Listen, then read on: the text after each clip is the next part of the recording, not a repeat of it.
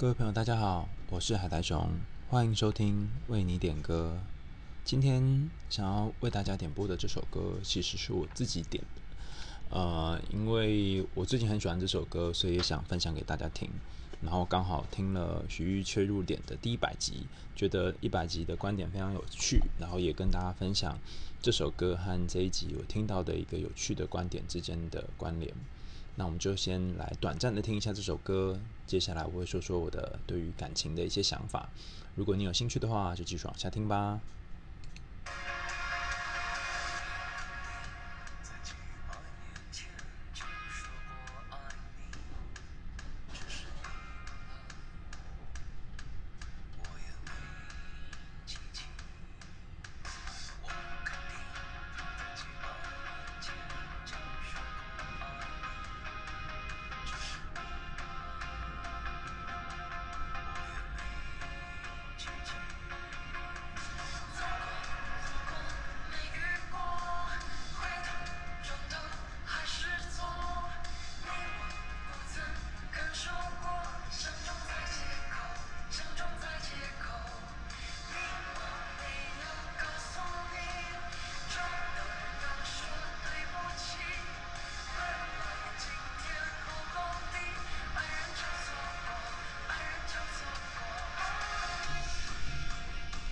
刚刚大家听到这首歌是告五人的《爱人错过》。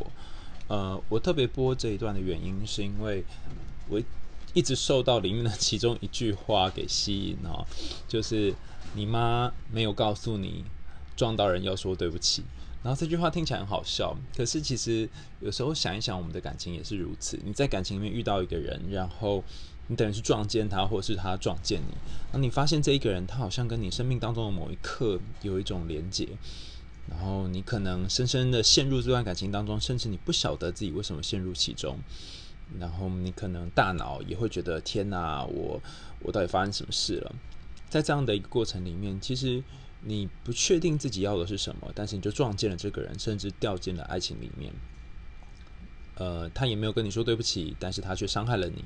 像这样的一种情况呢，就是所谓的我猜想啊，可能比较像是告五人说的爱人错过的情况。你爱他，但他不爱你，然后你们之间就彼此错过了。像这样的时候，你到底要做什么选择呢？我觉得，呃，徐玉切入点的第一百集哈，Anita Su 讲的这一段，呃，他的理理论嘛，算是一个理论架构，很有趣。然后我我也很想跟大家讨论。呃，我简单跟大家说一下，他在这个。呃，理论里面说了什么？他说，呃，他讲了分享一个听众的故事，呃，不过故事是什么，我们就暂且略过哈。总之，他提出一个我觉得很有趣的观点，就是说，有的时候我们在爱情里面会出现不同部分的自我，呃，一个是大脑，一个是心，一个是你的身体。大脑就是说，你理性上觉得怎么做比较好，要不要跟这个人在一起，他的各种条件。他是不是符合你的想象？他是不是你的菜等等？那心就是你情绪上会怎么想？你喜不喜欢他？然后或你有没有被他吸引？那个有些时候会有一些情绪一来就觉得哇，就是这个人的这种感觉。那心有一个特殊的部分，就是说它很容易受到外在的环境所影响，所以可能嗯，可能街灯啊，或者是他请你喝一杯红酒啊，那个环境就会影响到你对这个人的感觉。哦，这个是心飘忽不定的一种状况。那最后一个就是身体了啊，身体其实徐玉讲的很委婉了哈，但我的感觉就是可能有一些是性爱，或是有些是身体上的接触，或是你习惯这个人在身边哈，就是你身体上有没有想要跟这个人在一起？那当我们决定要不要跟一个人在一起的时候，其实是由这三个东西混合的，就是心体跟大脑。呃，那在他的理论当中，他提出一个观点，就是说我们有些时候要听听我们的理性讲什么。虽然有些时候你事过境迁，你会回想到说啊，你当初因为理性没有跟某一个人在一起，你会觉得有点遗憾。可是这个遗憾并不会让你太后悔。那遗憾好像就微微的嘛，但很后悔感觉就有点多哈。所以听理性来。来告诉你什么事情，或许是一个不会错的选择啊，那你就不会遇到错过的爱人，你也不会爱错，我是减少你爱错的几率。那理论上来讲，我是蛮认同这个观点哈。如果以一个理性的人来讲，因为我觉得我自己本来就是一个蛮理性的人，所以我其实蛮买这个观点的。但因为最近刚好看了很多荣格跟潜意识的书，然后我也觉得这个观点很适合分享给大家。我想要先问大家一个问题：不晓得你有没有做过梦，或者是你有没有做过预知梦？也就是说，你猜测有一件不太好的事情会发生，然后，呃，你虽然这样想，然后你有点不太愿意相信，可是它最后还是发生了。那你做预知梦，如果你有做过预知梦的人，你可以想一想，你做这个预知梦，它到底是属于理性呢，还是属于你的心呢，还是属于你的身体呢？我觉得在这三点之后，我想要提出另外一个完全不一样的东西，叫做直觉。有些时候我们会有一个第四感觉，叫做直觉，就是说它不是由你的情绪造成的，也不是由你的理性造成的，它就是一种不知道为什么，就是直觉想到的。那在荣格理论里面，哈，它荣格有一个人格类型的理论，哈，直觉是呃属于不同的感觉当中的其中一个，哈，它分成内向、外向，然后呃身体感觉，还有直觉，然后还有一个是属于比较理性的，或者是属于比较理性思考的，然后或者是比较呃情感的、感受性的。那它分成这一二三四五六六个，看起来很复杂哈，但我们就只谈直觉这一块就好。我不知道大家有没有一种经验，就是说，除了做梦之外，还有你去一个地方，然后就觉得，哎，这里好像很阴啊，这里好像不太适合再往前一步，或是你觉得这个人就是怪怪的，然后你不想要跟他有太多的接触等等，哈。那以上这些，我觉得都可以解释成某一种直觉。呃，当你看到一个人，你觉得这个人虽然很吸引你。那理性上也觉得他好像蛮不错的，但不知道为什么就觉得好像不太适合跟他在一起，有一种难以言喻的直觉。我觉得有些时候除了理性之外，也应该参考一下直觉。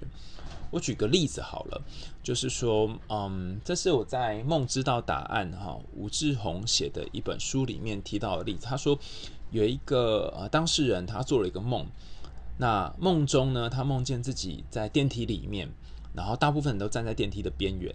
然后在电梯边缘之后就过世了，也就死亡了，这样子啊。那只有他一个人站在电梯的中间，因为他知道站在中间是属于比较安全的做法。但他在梦的最后，他依然是死掉了。然后，呃，他知道如果他呃的尸体送来的话，他就会死掉。那只是他现在尸体还没送来而已。那我听到这个梦的时候，我觉得天啊，这也太荒谬了吧！竟然梦到自己死掉这个梦。那武志红在书里面的解释是说，其实与其说是他这个人死掉，不如说是他心中有一个重要的东西有可能会遗失。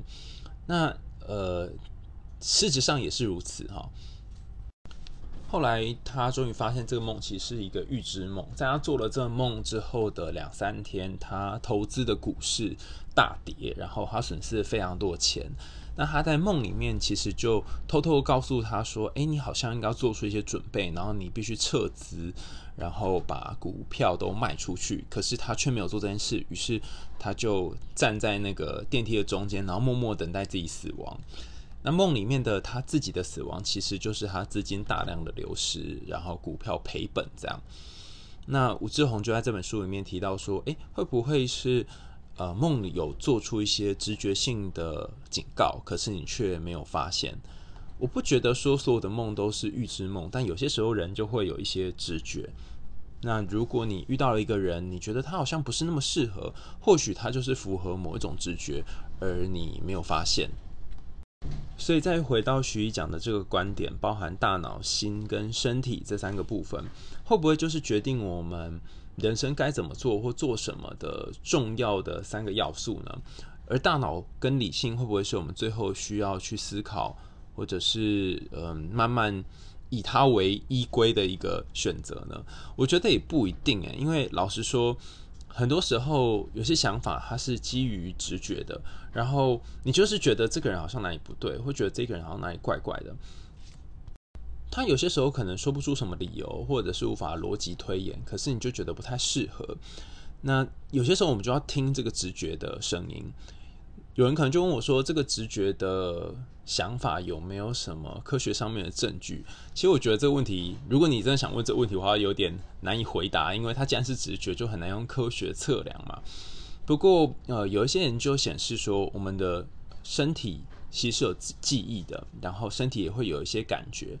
包含呃，我们可能摸到一个东西，或者是听到一个声音，我们很可能会受到这个声音或者是温度的影响。有一个研究非常知名啊，是 Barge 做的实验，他发现呃，当环境里面的气温恒定在某一个特定的温度的时候，让人舒适的温度的时候，你拿冰咖啡跟你拿热咖啡去给客人，然后客人手上拿到冰的跟热的咖啡，他的感觉会很不一样。他会对于那个给他热咖啡的人有一种温暖，然后比较喜欢他的感觉。所以从这里我们可以知道一件事情，就是诶，我们的身体会影响我们的大脑。那另外一个著名的研究是，如果你模拟老人家走路的速度，然后比较和缓的、缓慢的走的话，那有可能你会产生一些跟老人有关的想法，或是脑袋出现一些跟岁月啊、年纪有关的字词。所以，如果我们单纯是移动我们的身体，用某种方式去跟这世界互动，身体也会影响我们的心跟脑。那刚刚讲的是身体来影响大脑跟心情的。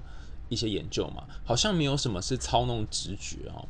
但我觉得有点难的部分在于，直觉它就是没办法测量，所以没办法操弄。我大概只能举一个研究，让大家可以感觉一下哈。有一个人就是这样做，这个作者是 Anderson，他当年做这个研究的时候，他是邀请来参加实验的人去想象他的前任，可能是前男友、前女友身上的一些特质，然后他们一些比较喜欢的部分。接着呢，他们模拟了一个特别的虚构的不存在的人物，然后把他让这个人身上具有这个前任的特质。那最后在实验的结束，问他们说：“诶，他是不是喜欢这个人？”哈，那当然他们有一个控制组，就是完全跟他前任的特质不一样的人，就发现一件有趣的事情，就是说，如果你嗯。让受试者跟和他前任特质很类似的人互动，他们通常会评价这喜欢这一个虚拟的对象。换句话说，就是如果我们用某种方式模拟当事人的前任，其实他有可能会爱上前任的。这就是为什么我们经常会爱上跟上一任很相似的人。所以谈到这里，我想要说一个有趣的观点，就是说。呃，徐玉虽然提说，我们的大脑、心跟身体三个当中，我们有些时候要听听大脑在说什么，才不会做出太后悔的决定。但我想，人其实有些时候是蛮不理性的。我们除了会听很多情绪上面的决定之外，有些时候我们会拿过去的一些经验，甚至是过往的一些习惯，包含我们对于前任的一些期待，然后投射到这个新的人身上。像这样的一种时候，你就没有办法非常理性的做出决定。然而，不是靠理性做的决定一定不好吗？好像也不一定，因为有些时候你也会发现，就算是凭直觉做的决定，你也还呃蛮庆幸当初是凭着直觉做决定的。所以我简单的回应就是：如果你发现有一个人你曾经爱错了他，然后你很后悔为什么那时候跟他在一起，或许在后悔之外，也可以想一想。他是什么地方吸引你？会不会是某一个他跟前任有关的地方吸引你，或者是他心中的某一个形象跟你想投射出去的某一个呃样子很像？那不是单单只卡在理性上面不适合这一点，因为嗯，很多时候我们都知道说这个人理性上不适合你，或是你想一想觉得他根本就是不符合你的条件，但我们还是会爱上他。呃，这时候不是用理性可以解析得清楚的，你可能要。呃，花一点时间去进入你的更深层的潜意识。那有人就问我说：“你要怎么进入潜意识呢？”我想要提供一个方法哦，也是我最近常用的方法，就是记录你的梦境。你可以在睡前，呃，做一个许愿哦，就我们专业上叫做“孵梦”了哈，“孵”就是孵蛋的“孵”，梦就是做梦的梦。睡前给自己一个机会，就说啊，亲爱的潜意识啊，我。嗯，最近遇到一个人，我有点不太确定我适不适合他，或他适不适合我。然后我很害怕又爱错，然后他又撞到我，结果我们这段结感情又没有结局，那怎么办呢？你可以先跟你潜意识这样说，然后请他给你个答案，那你就睡个觉，说不定会有梦，说不定不会有梦。但如果有梦的话，这个梦境有可能会回答你一些相关的问题。嗯，有人会问说，那如果我做了一个梦，我要怎么解我的梦呢？啊，这是一个大哉问。倘若你你想要问这个问题的话，不过我可以给大家几个切入点哈，你可以想想看你要怎么了解你的梦。第一个就是在做这个梦之前的一天晚上，或是之前的一阵子，你有没有发生什么重要的事？那这件事情可能就跟这个梦有关。第二个就是，呃，在你做梦的时候，你有什么感觉？还有你梦醒之后，你有什么感觉？